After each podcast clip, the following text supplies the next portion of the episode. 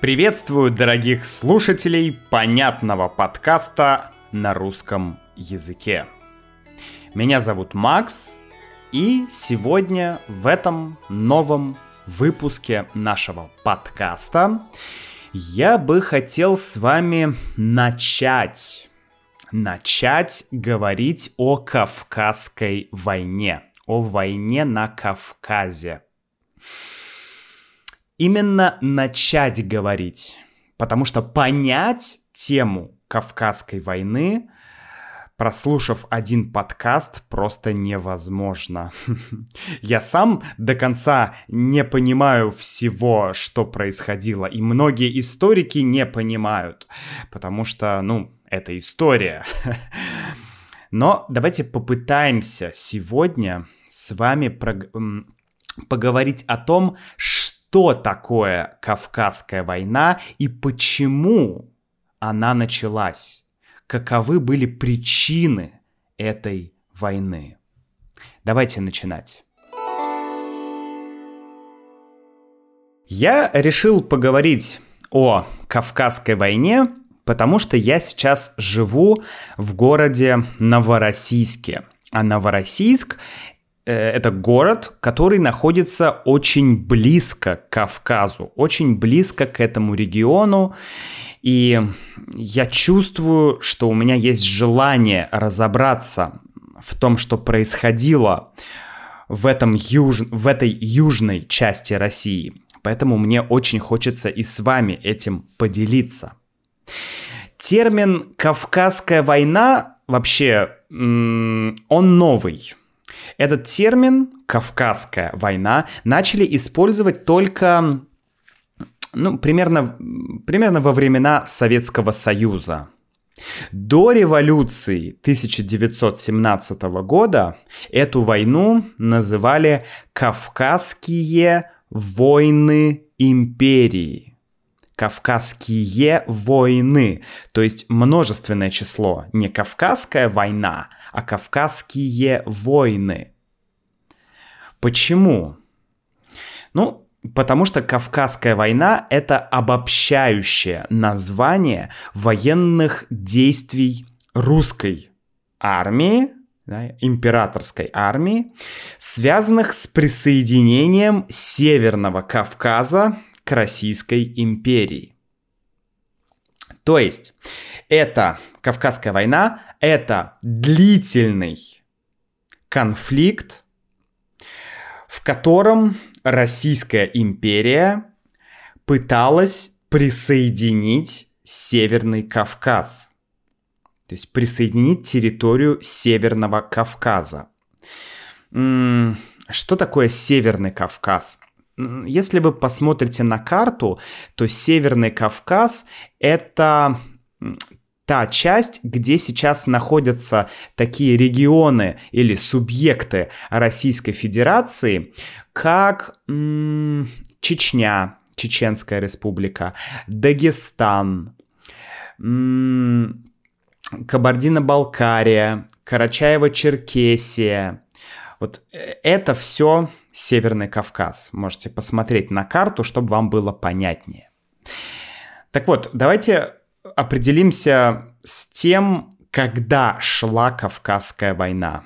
Когда она шла или когда она проходила.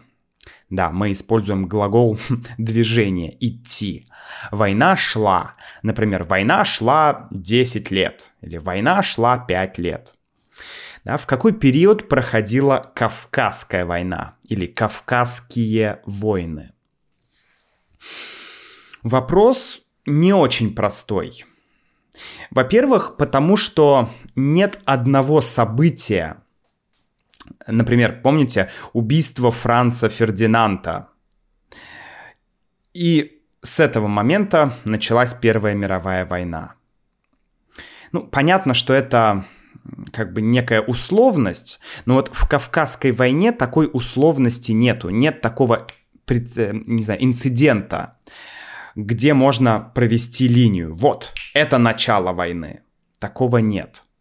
И в принципе нет конца. Поэтому есть такая официальная популярная датировка. И она говорит, что Кавказская война началась в 1817 году, хм, еще Пушкин был жив, и закончилась в 1864 году. Да, то есть 19 век, с 17 года по 64 год. Примерно 50 лет. Да? Ого, прилично. Но э, давайте посмотрим, почему такие даты. 1817 год. Начало войны. Э, так как в этот момент, в это время на Кавказ приезжает Алексей Петрович Ермолов.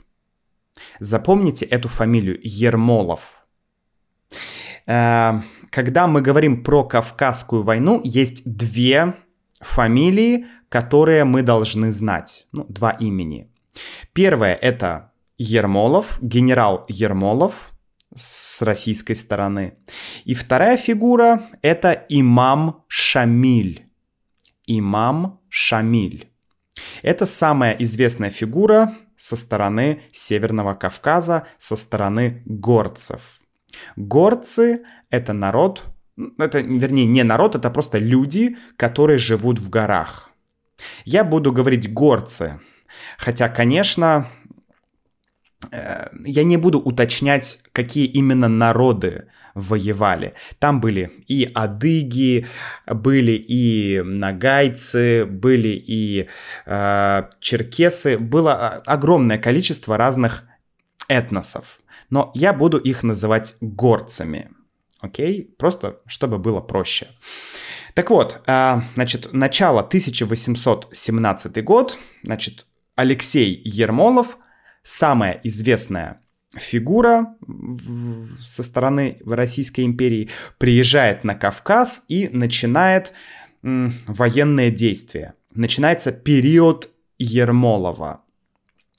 И конец войны, 1864 год, это прекращение организованного сопротивления горцами.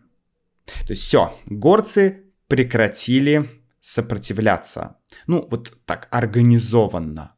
То есть все равно еще были какие-то стычки, были какие-то маленькие конфликты, но в общем... Эм организованного сопротивления уже не было. Почему? Потому что в 1859 году имама Шамиля взяли в плен. А имам Шамиль, для справки, это был главный лидер горцев, человек, который объединил вот эти племена. Так вот, Значит, эти даты, еще раз, 1817 год, 1864 год. Да. В 59-м э, имама Шамиля взяли в плен, и в 64-м все организованные сопротивления прекратились. Все, война окончена. Но по факту, по факту, этот конфликт, Кавказская война, начался гораздо раньше. Некоторые начинают периодизацию Кавказской войны с 1722 или 1723 года. Хо-хо-хо, ничего себе, почти на 100 лет раньше. Что это за дата? 1722-1723. Это так называемая Персидская война, а вернее русско-персидская война или Персидский поход. Это время, когда Петр I, основатель Санкт-Петербурга, пошел в военный поход. И официальная цель похода Петра — это как бы проложить путь на восток для российских купцов. То есть Петр I хотел, чтобы э, русские купцы могли свободно ходить, свободно ходить в этих землях и торговать. Поэтому уже в те времена появляются первые конфликты, и эти конфликты на самом деле происходили вот с 1722 с 1723 годов, вот с этого времени, с персидского похода, и вот до конца войны. Да. Э, конец войны тоже можно, хм, скажем, датировать иначе. Потому что конец войны, конец войны Кавказской может быть 1877 или 1878 год. Потому что именно тогда закончились последние восстания в Чечне и Дагестане. Да? Я говорил, что Чечня и Дагестан — это два субъекта Российской Федерации, это Северный Кавказ. Очень интересные а, регионы. Столица Чечни — город Грозный, столица Дагестана — город Махачкала безумно интересные с точки зрения туризма э, регионы. Я мечтаю туда съездить. Там очень-очень интересно. Красивые высокие горы, эм, озера, реки, какие-то древние крепости. Ну, в общем, это просто невероятный регион, очень классный. Так, возвращаемся к истории. То есть получается, что самые широкие границы Кавказской войны. Это 1722 год, 1878 год. То есть почти 150 лет. 150 лет война! Господи, ужас! Но опять же, не война, а конфликты. Конфликты, которые происходили. Российская империя воевала гораздо меньше с Наполеоном. Да, подумайте, с Наполеоном Россия воевала несколько лет. А с имамом Шамилем и вообще с горцами почти 150 лет. Это просто немыслимо. Почему? Потому что на Кавказе долгое время не было лидера – не было вот Наполеона, не было Гитлера, да, не было человека, которого можно было нейтрализовать или убить, да, и все, и конец войны. Не было какого-то города, который можно было взять, да, или захватить, или оккупировать, и все, и конец войны. Не было какого-то центра. У горцев не было центра. У них была абсолютно децентрализованная система. И кавказских племен, да, вот этих горских племен, племен горцев, было очень много. Они были везде, в горах. Как можно их найти? Ты сражаешься с одним племенем, а здесь другое племя. Нет единой униформы непонятно, это мирный горец или это враждебный горец. Нужно э, там, стрелять в этого горца или не нужно стрелять. Вот единственный момент, э, когда уже имам Шамиль э, стал главным. И, по сути, смотрите, э, еще важный такой момент, что было организовано теократическое исламское государство во время Кавказской войны. И его самым ярким лидером, самым сильным лидером был имам Шамиль. Он, по сути, объединил горцев, э, и поэтому Россия уже воевала не с группой горцев, а у, перед Россией появился лидер, появился человек, которого нужно уничтожить. Да? Э, имам Шамиль. И поэтому, с одной стороны, имам Шамиль усилил горцев, с другой стороны, он дал вот эту вот цель э, российской армии, что если мы нейтрализуем э, имама Шамиля, то все, горцы сдадутся. Но об этом мы поговорим в другом подкасте, в следующем. Там довольно долгая такая история. Итак, э, значит, мы поняли, что война шла очень долго. Это была долгая война. Это была вообще страшная война. Это была страшная трагедия. Потому что, ну, только с российской стороны, в Российской империи, погибло примерно 100 тысяч человек. 100 тысяч человек погибло. Со стороны горцев не очень понятно, сколько погибло, потому что ну, у них не было такой развитой системы, скажем, записей. Они не учитывали, кто умер, кто родился, да. Поэтому нам сложно сказать, но я попытаюсь в следующих подкастах дать какие-то цифры. В любом случае погибло очень много людей. Для чего? Для чего все эти люди умирали? Для чего все эти люди погибали? Давайте попробуем понять смысл этой... Ну, нет, не смысл. Война всегда бессмысленна. Давайте попробуем понять причины войны. Понятно, что Российская империя э, начала эту войну. Для чего? Ну, первый момент. Первый момент это территориальный. Территориальная причина, да, скажем так. Россия в тот момент, да, Россия, Российская империя, она была страной аграрной, то есть она была страной сельскохозяйственной.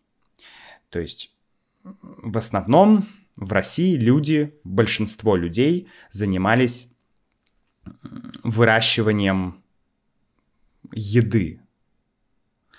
Соответственно, и так было на самом деле до революции. Уже ближе к революции ближе к 20 веку началась индустриализация. Но в то время, во время Кавказской войны, это 100% аграрная страна. Аграрной стране нужны земли. И, может быть, Кавказ был нужен как территория для сельского хозяйства? М-м, вообще вряд ли. Потому что в России в тот момент было много скажем, пустых земель, много неосвоенных пространств в Южной Сибири, в Поволжье, это территория, где река Волга, в Новороссии, это территория современной Украины. Во всех этих э, областях, во всех этих местах была земля. Можно было ехать туда. А зачем нужен Кавказ, огромная территория, где живут воинственные горцы? Ну, это безумие. Поэтому с точки зрения сельско как бы земель для сельского хозяйства это не имело смысла. Даже уже потом, когда все, Кавказ покорился, да, когда э, Россия колонизировала Кавказ, то люди туда из России все равно не ехали. Люди добровольно туда не ехали. А, Северный Кавказ — это было место для ссылки. То есть людей туда отправляли. Туда отправляли разный асоциальный элемент общества. То есть каких-то бродяг или там, преступников или еще кого-то. То есть люди простые не стремились туда ехать. Дальше. Следующий момент — это охрана южных границ Российской империи. И это уже убедительный довод, убедительная причина. А, я не пытаюсь оправдать войну, да, я пытаюсь понять, вообще война, по моему мнению, война вообще ничем не оправдана. Э, война это нельзя оправдывать войну, но мы можем понять причину да. Поэтому э, вот вторая причина более понятная. Охрана южных границ империи. К тому времени э, Кубань — это территория, южная территория России, где сейчас находится город Краснодар, фактически где я живу, здесь рядом. Это, это, этот регион уже был уже принадлежал Российской империи. И здесь уже начинали строить кордоны. Кордон, то есть военное укрепление. То есть э, нужно было сделать такую длинную линию для с укреплениями для защиты от, ну, от врагов, да. Тут, например, Турция была рядом, да. Турция и Россия в то время воевали. Соответственно, нужно было укрепить эм, южную границу. А если занять Северный Кавказ, то, в принципе, будет удобнее охранять южную границу, и солдаты в то время солдаты жили просто у людей в домах. То есть вот пришли солдаты на юг, здесь живут какие-то люди, и эти люди должны были пустить солдат, чтобы солдаты просто жили в домах. То есть у солдат не было казарм, у солдат не было собственных специальных домов, где солдаты могли жить. Да? Это первый момент. И если значит, колонизировать эту территорию, можно построить для солдат казармы. Плюс можно было бы выращивать еду. Выращивать еду там, где находятся солдаты. Прямо на границе. Потому что еду, хлеб везли из южных губерний, там, не знаю, 100, 200, 300 километров. Еду нужно было везти. Это неудобно. На это нужно много денег. Поэтому хотелось, чтобы солдаты могли жить здесь, они могли здесь выращивать еду. И еще один момент — это солдаты, которые приезжали на Кавказ, они очень часто болели. У них не было иммунитета к местным заболеваниям. И поэтому очень-очень... Э, на самом деле, я слышал, что гораздо больше людей погибло от болезней, чем от военных действий. Солдаты умирали очень часто. Ну, ладно, я не знаю, я не могу точно сказать, действительно ли э, от болезни умерло большее количество людей, но давайте так, огромное количество людей умирало от болезней. А, да, солдаты умирали от болезней, и э, если эти солдаты будут местными, если солдаты будут здесь рождаться, то, может быть, они будут, э, у них будет иммунитет к вот этим заболеваниям. Они не будут так хм, быстро умирать, да, как бы это цинично не звучало. Следующий еще один момент э, экономический. Давайте еще про экономику говорим, потому что было мнение, была надежда, что Кавказ — это богатый регион с природными ресурсами, с полезными ископаемыми. Например, Российской империи была нужна хорошая соль, драгоценные металлы, ну, например, серебро или свинец. И империя наде... надеялась получить эти полезные ресурсы.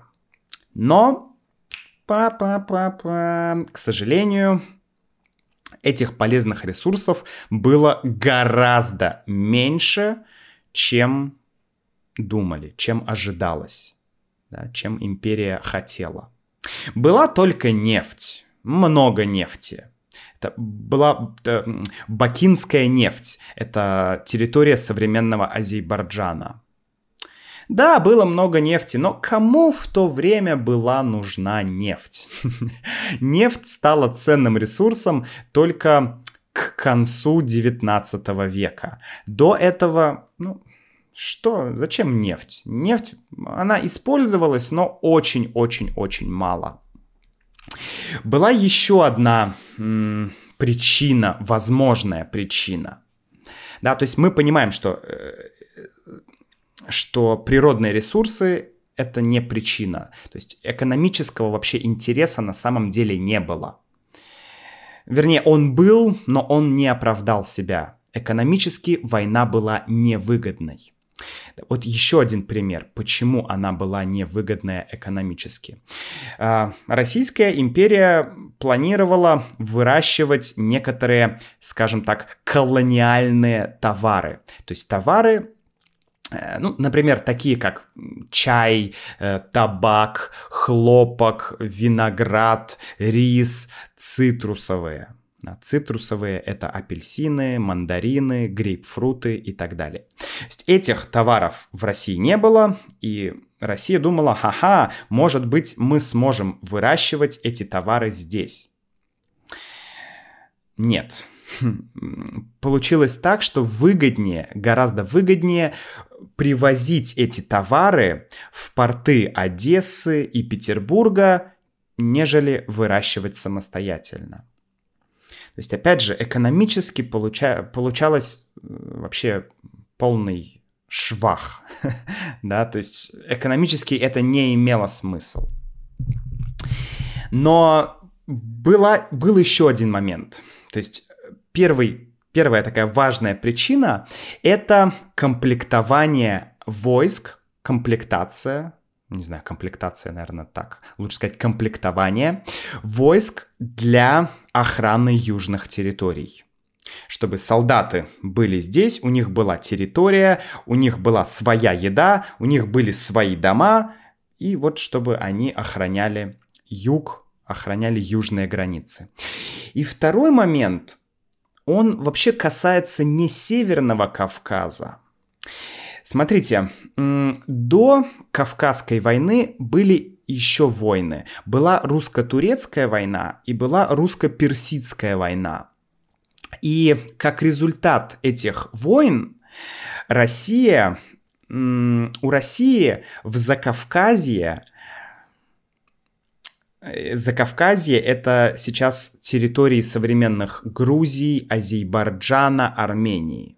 Да? И вот э, у России после этих войн в Закавказье была сфера влияния своя. То есть, грубо говоря, Россия контролировала э, э Закавказье вот эту территорию, где сейчас Грузия, Армения и Азербайджан. Но, чтобы из России добраться до Закавказья, это на юг туда, нужно пройти Северный Кавказ. И получается, что Северный Кавказ был скорее преградой он был как проблемой, да, он был э, барьером на пути в Закавказье. То есть получается, что вообще причины были политическими, интересы были политическими. Экономически война была невыгодной. Но России, Российской империи нужно было охранять южные границы, и нужно было значит, распространять свое влияние на Закавказье, да, укреплять свое влияние на Закавказье. И поэтому нужно было туда как-то ходить, добираться туда, а на пути Северный Кавказ. Поэтому нужно было, э, как в то время говорили, усмирить горцев да, усмирить горцев. И, и такие были лозунги, что мы несем мир э, на Кавказ, да, чтобы как бы идея была что горцы очень воинственные, горцы постоянно совершают набеги на э, земли э, Российской империи, на южные земли. Да? Ну, это как варвары совершали набеги на Римскую империю, да, такая аналогия. И вот нужно защищаться. Но на самом деле это не, совс... это, это, это не причина. Да? Главная причина — это интерес России к Закавказью. И вообще, на самом деле, до 20 века Кавказ с точки зрения экономики был убыточным регионом. То есть Россия тратила на Кавказ на войну, на развитие инфраструктуры гораздо больше, чем она получала. Гораздо больше. Только к 20 веку как-то вот все пришло в баланс. Ну, конечно, подробнее об этой теме. Тема интересная, тема сложная, и я обязательно поговорю еще о ней в следующих подкастах, о том, как происходило, э, как происходили эти конфликты между горцами и между солдатами Российской империи, какие взаимо- взаимоотношения были внутри. И обязательно поговорим о книге Хаджи Мурат Льва Николаевича Толстого, как раз про Кавказ, которую я недавно прочитал. Фантастическая книга. Если вы не читали, можете ее прочитать на вашем родном языке через, не знаю, может быть в следующем, может быть через один подкаст. Мы обязательно об этой книге поговорим. Ну, а сейчас я с вами прощаюсь, друзья. Пишите комментарии, присоединяйтесь к нашей membership программе на сайте russianwithmax.com com. Там есть и транскрипции, и дополнительное аудио, и объяснение лексики, и практика произношения, и разные другие вещи. Все, прощаюсь, до связи.